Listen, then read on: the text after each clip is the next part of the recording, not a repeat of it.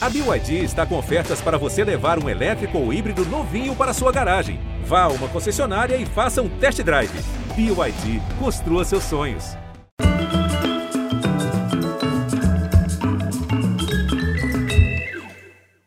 Olá, muito bem-vindos. A nossa conversa hoje é uma espécie de mergulho, um mergulho profundo num tema crucial.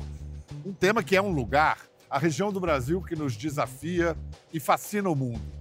Nossa conversa parte do livro Arrabalde, coleção de reportagens publicadas na revista Piauí, agora reunidas e atualizadas. Arrabalde, dizem os dicionários, são os arredores de uma cidade ou de um povoamento o que está fora, terra sem dono. E era, e foi, e ainda é assim que os brasileiros nos acostumamos a enxergar sem ver a Amazônia um apêndice a ser explorado, algo a ser domesticado em nome de uma ideia de progresso. Arrabalde, o livro, nos faz olhar para a floresta. Parece óbvio, mas não é. Durante décadas foram raros os que olharam para a floresta e viram maneiras de compartilhar toda aquela riqueza natural. É um patrimônio que o Brasil não tem sabido compreender e preservar. Muito pelo contrário. O desmatamento acumulado entre 1 de janeiro e 31 de outubro deste ano foi de 9.494 quilômetros quadrados. Isso é o tamanho de seis cidades de São Paulo. Isso de acordo com os dados do DETER, o Sistema de Monitoramento do INPE, Instituto Nacional de Pesquisas Espaciais. A tragédia não é nova, mas se intensificou nos quatro anos do desgoverno Bolsonaro, negacionista das mudanças climáticas. E espera-se agora pode começar a ser revertida por uma nova postura do país diante de suas riquezas e da comunidade internacional. Ao mergulhar nas diferentes Amazônias contidas no Pará, estado que abriga a miséria de áreas devastadas, mas também o esplendor do maior bloco de floresta tropical protegida do mundo, o livro Arrabalde nos apresenta pessoas extraordinárias, nos leva a entender que o modelo econômico predatório pode ser transformado e argumenta que a única forma de o Brasil vir a se tornar um país de relevância global é investido na proteção e exploração sustentável da floresta. O autor desse trabalho jornalístico inédito por sua abrangência fez dois anos de pesquisa antes de escrever. Desses dois anos, ficou cinco meses morando em Belém, entre 2019 e 2020. É o documentarista e escritor João Moreira Salles. Nossa conversa foi tão rica que vai ser exibida em dois programas, hoje e amanhã. A primeira parte começa agora. Muito obrigado, João, por estar com a gente. Vai, aqui, prazer estar aqui. Primeiro, você é um homem, aliás, como nós aqui da televisão, que trabalha com imaginário desde sempre. Eu estava vindo para cá e tentando me lembrar de histórias ou filmes ou é, livros que, quando criança ou jovem, eu tenha lido que tenha me transportado para a Amazônia. Eu não consigo me lembrar. É. Nem Monteiro Lobato, que tem o Saci, mas a Amazônia em si. E eu nunca tinha ido. Eu tinha ido, mas eu tinha passado um ou dois ou três dias e tal. E a Amazônia não estava na minha imaginação. É, e, e, quando fui para lá, eu percebi que não está na imaginação da maioria das pessoas que estão lá também, entende? Quer dizer, tirando os povos originários, tirando os indígenas, os quilombolas, os ribeirinhos, a maioria das pessoas que foi para lá para ocupar, para colonizar, colonizou de uma maneira muito indiferente, quer dizer, colonizou sem querer ver. Né?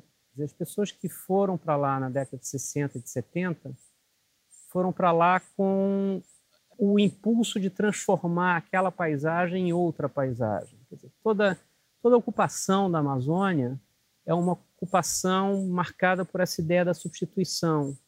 É, substituição do quê? Substituição é, do estranho, do desconhecido pelo familiar, a desordem da floresta, digamos assim, pela disciplina da plantação. Né? Então, a história da nossa ocupação da Amazônia é uma história de uma simplificação da Amazônia, de uma redução do muito para o pouco. E o resultado dessa história é uma tragédia, porque é, na maioria do território da, da, da, Amazônia, aquilo que a gente imagina produzir é inviável. Chove muito, o solo é pobre. Então você derruba, você ocupa colocando cinco ou seis cabeças de gado que passam a morrer de calor, de sede e de fome, porque o pasto é vagabundo, e essas terras são então depois abandonadas. E você viaja pela Amazônia e você vê quilômetros e quilômetros e quilômetros e quilômetros de terra abandonada, já são 17 mil quilômetros de terras abandonadas, ou seja, terra que foi derrubada para nada. E como a gente ocupou desse jeito, desse jeito, digamos, indiferente, a Amazônia não colonizou a nossa imaginação, entende? Ela foi feita apenas de destruição e a gente não se deixou contaminar pela extraordinária beleza e complexidade daquele negócio ir à Amazônia, eu acho que transforma o sujeito pessoalmente. Assim, você começa a ver de outro jeito. Eu acho que todo brasileiro deveria ir à Amazônia para começo de conversa, porque muda a sua percepção do, da dimensão daquilo. Então, antes de entrar aqui, esmiuçar a reportagem, pessoalmente, como você sai transformado desse, dessa vivência amazônica, em todos os sentidos?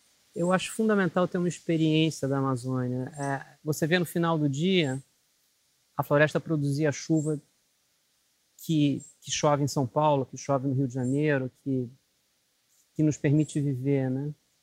Você vê a abundância de espécies, você vê tudo que vive, você vê a relação disso, é, do equilíbrio que há entre tudo que vive.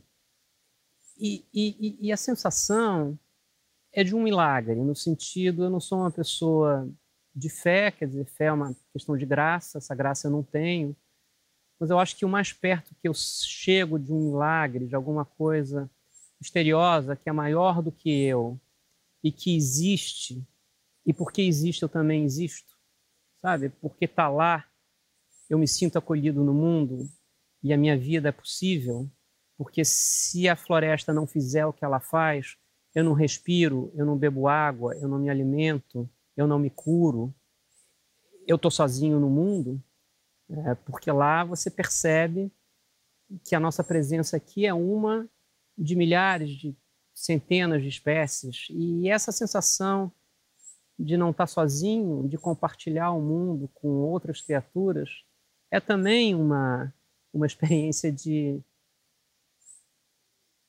de grande humildade, mas uma humildade que não te deixa pequeno, te deixa grande, entende? Porque é, há uma solidariedade intra-espécies. É uma coisa de, esquisita de explicar, entende? Mas você se sente inteiramente conectado àquilo, porque sem aquilo você também não existe, você também não é. E você ouviu muito, você diz a frase repetidas vezes por vários ocupantes ou moradores da Amazônia, quando eu cheguei aqui não tinha nada. É, essa é uma frase que a gente ouve muito, né?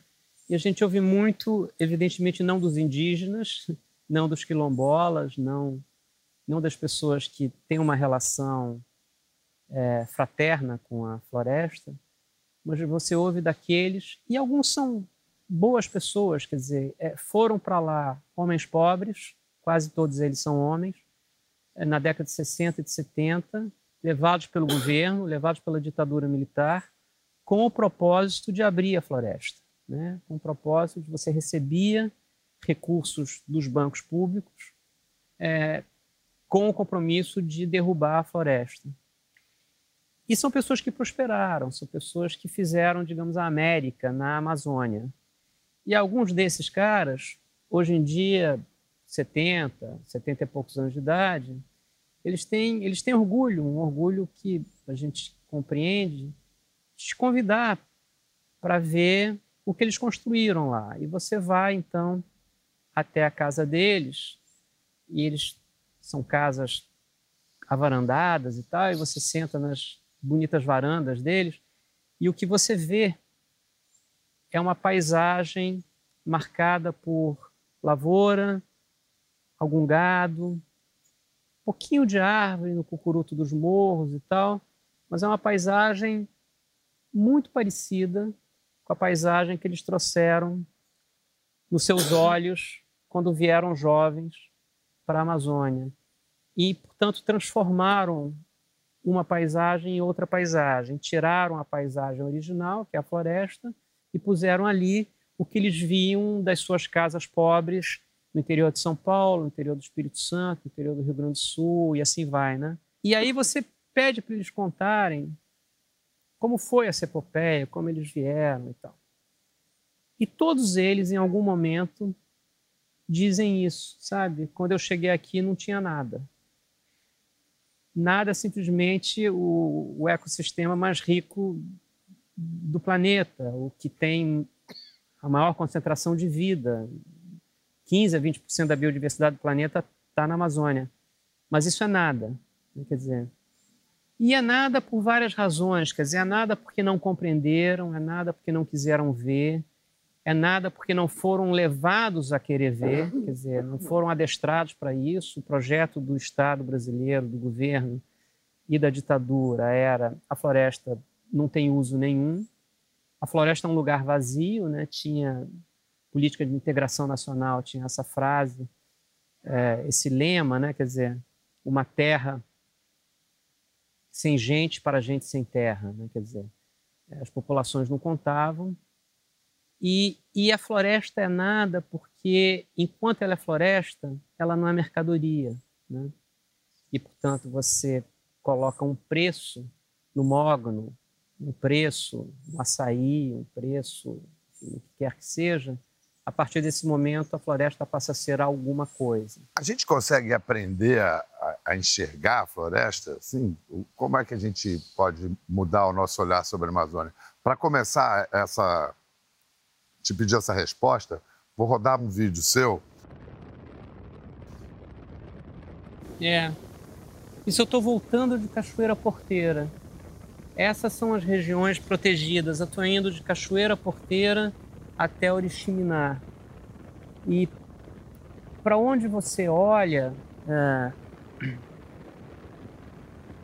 você tem floresta, você tem rio e você tem no alto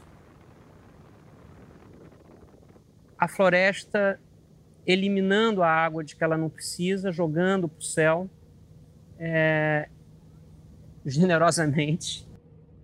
O Antônio Nobre, que é um, que é um, um biólogo, ele diz que é, a floresta produz por dia, as árvores da Amazônia produzem por dia, jogam para o alto por dia, uma quantidade maior do que aquela que existe no rio Amazonas, todos os dias, 365 dias por ano. Aquilo permite que eu viva, entende? e o que eu estou fazendo por aquilo é essencialmente destruindo. Né? Então você tem um gesto generoso de um lado e você tem violência do outro.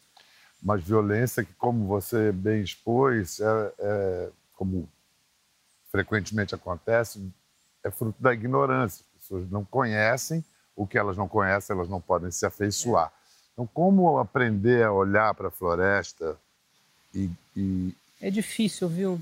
Descrever a Amazônia é um pouco como uma criança de colo tentando agarrar uma bola de boliche, entendeu? Ou uma bola de basquete. Você que jogou basquete. Ela escapa, entendeu? Ou um gato tentando pegar uma bola de basquete. Ela, ela sempre escapa porque ela é grande demais.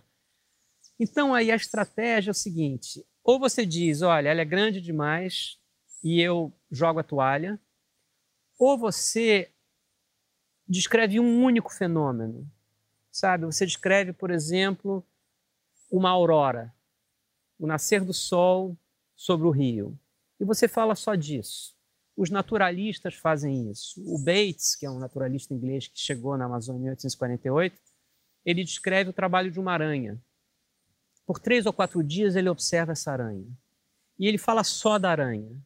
E ao falar da aranha, do trabalho da aranha, do casulo que ela, que ela tece e da forma como ela se alimenta e das interações que acontecem naquele pequeno mundo, você meio que extrapola e diz: isso está acontecendo, é tão rico, é tão lindo, num espaço tão reduzido, o espaço de um guardanapo, que dirá na Amazônia inteira, entende? Então, assim, olhe pequeno ou diga que o muito grande é inapreensível. E dessas duas maneiras você consegue de certa maneira, entender o que está em jogo. Mas, nesse momento em que tanto está em jogo, está em jogo aquilo ali e o que representa para nossa sobrevivência, acaba que está sendo necessário fazer algum tipo de contabilidade, no sentido de que, se aquilo se for, o que se vai? O que, que a gente perde? Isso é, dá para a gente responder? A gente sabe o que está indo embora, o que a gente vai perder? Ou nem isso a gente pode saber, o que a gente vai perder se a Amazônia se for? Olha só, dizem que a Amazônia tem entre dependendo de quem está contando, entre 16 ou 30 mil espécies de árvores. A gente conhece bem umas 300 ou 400. O que está acontecendo em todas as outras, entende? Que moléculas estão ali que podem curar o que a gente sequer sabe que, enfim, existem de doenças que vão surgir no futuro e já existem no presente. Todo ano você descobre na Amazônia 700 espécies novas de animais, fauna. Então, assim, você vai destruir o que, o que não se conhece. Agora, é possível mensurar, sim, o que vai se perder, né? Quer dizer, em primeiro lugar, você é, vai tornar inviável o clima do planeta, né? Quer dizer, eu estava presente quando um grupo de cientistas brasileiros e norte-americanos apresentaram um modelo muito sofisticado, rodado no supercomputador do NOAA, que é o Serviço Meteorológico Americano, que é um dos poucos supercomputadores no mundo capazes de embutir tantas variáveis é, e, e, e, cuspir um resultado. O que, é que aconteceria no clima do mundo se a Amazônia fosse ou eliminada inteira ou eliminada 50%? Nos dois casos, esquece Paris, esquece um e meio, você vai ter no mínimo um aumento de 4,5%, 5% na temperatura média do planeta. Agora, se você está no centro-oeste brasileiro, se você está na Amazônia, se você está no Rio de Janeiro, não é 4,5, você está falando de 7 ou 8 graus a mais. E será o primeiro, os primeiros lugares, serão os primeiros ah, lugares mas sem dúvida a, nenhuma, serem afetados. Não, sem dúvida nenhuma. Então você, você não vai mais chover é, na, na, agricultura brasileira, a vida humana se tornará inviável, a vida animal também, né? A não ser para as baratas e para insetos e para outros bichos. A, a Amazônia está sendo destruída por brasileiros. Né? O que não quer dizer que a Amazônia não tenha muita riqueza, que essa riqueza não seja cobiçada, é. Mas, historicamente, quem destruiu 20% da Amazônia e degradou outros 20% tem CPF, endereço e é dentro do território brasileiro. Somos nós. Então, essa responsabilidade é nossa, isso cai no nosso colo. E eu não consigo encontrar uma resposta boa para essa pergunta: que direito nós temos de destruir aquilo, entende? Essa é uma outra coisa que todos os brasileiros deveriam ter em mente, os que estão vivos nesse momento, né? Estão vivos e já são adultos, que é assim. Em 1970, que praticamente é anteontem, só 0,5% da Amazônia tinha sido é, é, desmatada. Hoje, já são é, 20%, com outros 20% de, em níveis, graus diferentes de degradação. Né? Então, essa é uma destruição do maior bioma tropical do mundo que acontece na vida de cada um de nós que estamos aqui. Isso aconteceu diante dos nossos olhos, entende? Não é uma história de quatro gerações, não é uma história de dois milênios. É uma história de 40 anos, de 50 anos. Então, eu volto a dizer, essa conta é nossa. E agora a gente tem uma e agora, pela primeira vez, a gente é colocado na posição de poder tomar uma decisão com implicações planetárias, entende? É o nosso momento de desembarque na Normandia. E aí a gente tem que saber o que fazer com esse momento. Entende? Ou destrói, e aí a gente pula para o lado errado da história, e entra para o rol daqueles países em que as pessoas precisam se explicar. Diz, olha, eu estava lá, mas eu, sabe, eu, eu, eu fui resistente, sabe? Todo meu pai era resistente, porque é esquisito você estar tá vivo naquele momento da história, e precisa explicar, né? Só dizer que nasceu lá não basta. É, e a gente vai estar tá nessa posição. E é preciso saber de que lado da trincheira a gente vai estar, tá, entendeu? E, e, o Brasil, então, assim, é uma baita oportunidade da gente mostrar que a gente é um país que ajudou a solucionar o mais grave problema que a comunidade enfrenta. E a boa notícia é que a gente sabe como fazer isso, porque a gente já fez isso. E fez com muita competência, sabe? É, gerando renda, empregando gente. É, esse foi um momento da vida brasileira em que a gente reduziu em 80% o desmatamento e aumentou em, mais, em quase 40% a produção agrícola dentro do bioma Amazônia, dentro da Amazônia legal, né? Numa, numa, numa, o que é uma evidência mais do que mais do que insofismável de que é possível reduzir o desmatamento sem comprometer a produção de alimentos e, e, e portanto, a, a, o emprego e a renda das pessoas que estão lá. Já sabemos fazer isso. Nenhum país no mundo tropical tem a tecnologia que o Brasil tem para monitorar as suas florestas.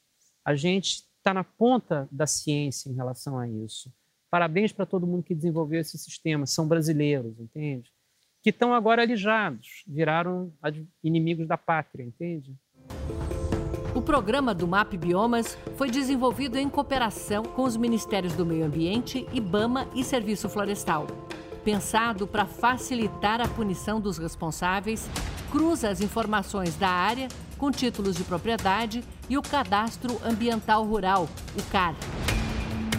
Descobriu que dois terços dos alertas vieram de áreas que têm dono, se não reconhecido, pelo menos declarado. Se há um desmatamento numa área que tem esse, esse cadastro, você tem um CPF né, ou um CNPJ que você pode atribuir a responsabilidade. Afinal, foi autodeclarado que ali era a sua posse. Agora, sobre os aspectos sanitários do, do desmatamento, a gente ainda está sob o impacto trauma coletivo da pandemia. É, você ficou doente na Amazônia, o que, que você teve? Eu, eu tive é, eu, eu, tive uma febre, uma febre recorrente. Ela veio num dia, eu não levei ela muito a sério, era uma febre que durava duas horas, assim, muito alta, 39 e tanto e tal, com muita com muito descontrole motor. Eu, eu, eu enfim, você, a, cama balançava. Foi à noite. Por volta de 9 horas da noite, eu já estava na cama. Não levei ela muito a sério. Dois dias depois, na mesma hora, eu tive um segundo episódio. Eu também não levei a sério. E aí, indo para Altamira, eu ia visitar Belo Monte. É, na véspera de cheguei em Altamira, por volta também de sete horas, sete e pouco da noite, tive um terceiro episódio, aí eu fui para o hospital local do SUS é, e acharam que era malária, porque era, enfim, parece, é, parece né? Era uma, é. uma, febre terçã, ela vem em hora certa, com intervalo. Então, fizeram o teste de malária e, para encurtar a história, não sei te dizer o que eu tive, porque ninguém sabe o que eu tive. É uma doença qualquer desconhecida da floresta. Passou. É, passou, não deixou nenhuma sequela. Eu tive quatro episódios. Todo mundo esperava o, o, o quinto, o sexto, o sétimo. Todo mundo torcia pelo quinto, sexto ou sétimo para poder identificar o que, que era, mas nunca veio e é uma coisa que, enfim, veio e passou. Então, assim, o perigo, mais um dos perigos é, do desmatamento na Amazônia, é que existe, uh, existe um efeito muito claro, existe uma preponderância das doenças acompanhando a transformação da paisagem, ou seja, é, acompanhando a simplificação da paisagem. Quanto mais você simplifica a paisagem, é, menor a biodiversidade da paisagem e, portanto, menos hospedeiros os patógenos têm. Se nesse momento, numa floresta intocada, os patógenos que podem chegar até a gente estão muito bem instalados nos seus hospedeiros e estão ali em equilíbrio, seja nos macacos, seja nos ratos, seja nos morcegos, seja onde for, na hora que você começa a entrar a floresta adentro, eles começam a ter um problema de hospedeiro. E subitamente aparece o humano. E aí acontece o que os é, epidemiologistas ou virologistas chamam de um acidente biológico. Acontece um encontro que não era para acontecer, acidente nesse sentido. Esses vírus não precisam do ser humano. Mas uma vez que eles encontram o ser humano, é a festa. Oba, ganhei na Mega Sena, porque eles pulam para um hospedeiro que é hegemônico. Que é hegemônico. É. E que está espalhado no mundo inteiro. Então, do ponto de vista darwiniano, é a sorte grande, porque você vai poder se espalhar como nunca se espalhou antes. Então, bumba, pula para dentro e provavelmente é isso que aconteceu no caso do Covid, quer dizer, são zoonoses, quer dizer, são saltos de, de, de patógenos que estão em hospedeiros animais e que saltam para o animal Homo sapiens, né?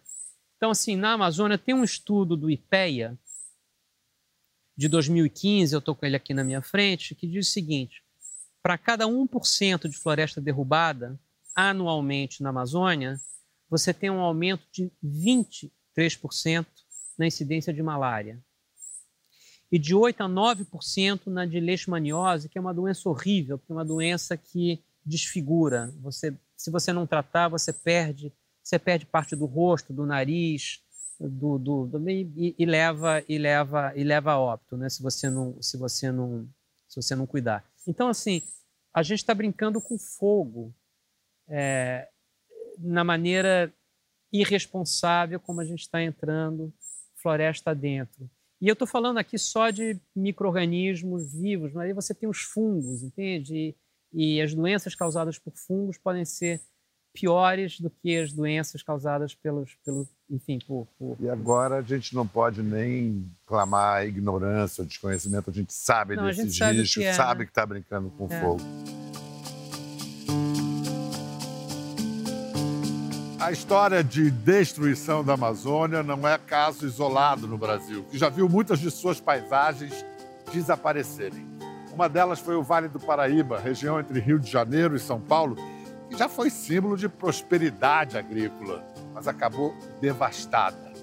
Há 22 anos, João Moreira Salles documentou, junto a Marcos Sá Correia, a penúria dos fazendeiros diante do que restou dessa devastação é um prenúncio do que pode acontecer na Amazônia. Você, no ano 2000, fez com o Marco Sá Correia o documentário O Vale, que foi sobre o Vale do Paraíba, entre o Rio de Janeiro e São Paulo, a penura de fazendeiros e moradores e o que ficou de uma devastação ecológica. Vamos ver um trecho, depois você comenta. Vamos ouvir. Isso fica entre Rio e São Paulo, né? Exatamente à beira da, Lembra, da Dutra. A Mata Virgem aqui, encostado da casa, era maravilhosa, né? Era linda a Mata Virgem aqui, porque era esse trecho todo de estrada, é todo em Mata Virgem.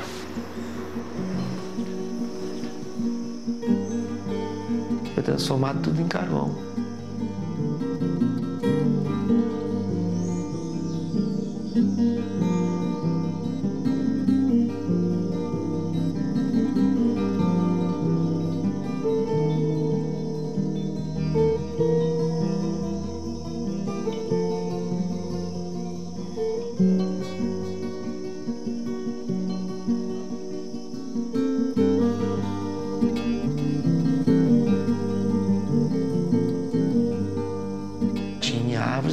Tinha inclusive braúna, jequitibá.